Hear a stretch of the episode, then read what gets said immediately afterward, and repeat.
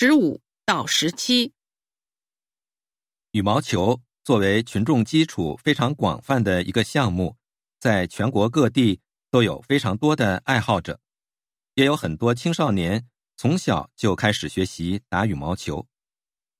但当随着年龄的增长，很多运动员都面临着升学和专业训练的两难选择。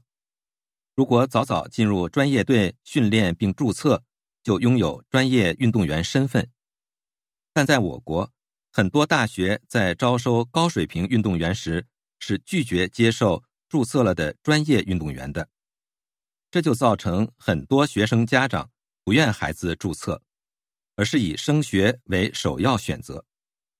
这正是目前我国优秀青少年运动员严重流失的原因所在。为了改变这一现状，中国羽毛球协会。在实体化改革后，也将推出新的政策。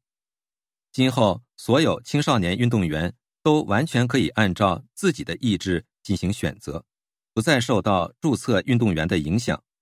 而到了一定年龄之后，真正愿意走职业化道路的选手，才在国家体育总局进行注册。这一政策实际上为家长解决了后顾之忧，我国羽毛球的复兴。也重现希望。十五，羽毛球运动在中国的情况是什么样的？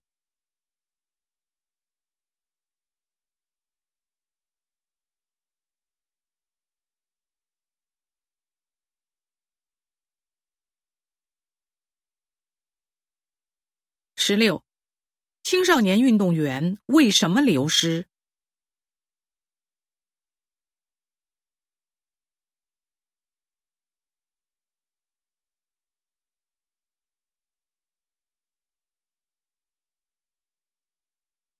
十七，新政策新在哪儿？